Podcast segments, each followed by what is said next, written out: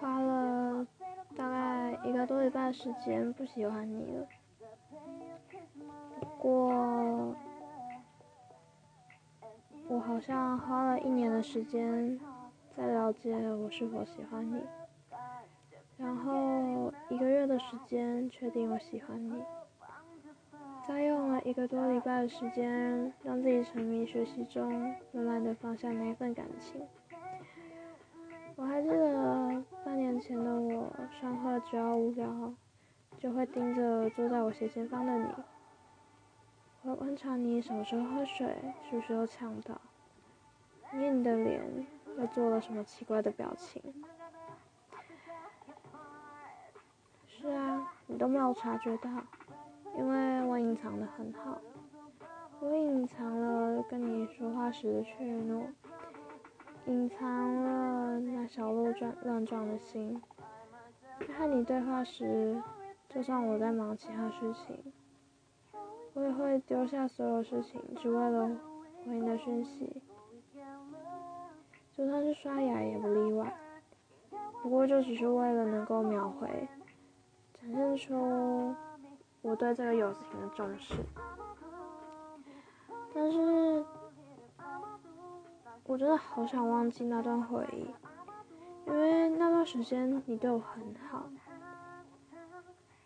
你在我负能量爆发时鼓励我、安慰我，甚至还有一天晚上，我还记得那一次从八九点开始聊天，聊到十二点，聊到后来我哭了。那一次，爆一起爆发了，就因为生活上一件烦人的事情。那时，我就算哭了，我也是展现出一个非常乐观的样子去鼓励你，因为我不想让你知道我的心到底有多脆弱。我希望在你眼中，我会是一个有熊却有活力的女孩。我不希望你觉得我是一个又凶又负面、没有一个好的人。那一次，我记得到后来已经忘记是谁最后说了一句鼓励的话，让对方去睡。再后来，我害怕我被排挤，和你抱怨时。你告诉我，喜欢是主观的，不要只放大讨厌我的人。是啊，我是已经开始不会去重视那些讨厌我的人，但唯独你，你对我的讨厌我无法忽略。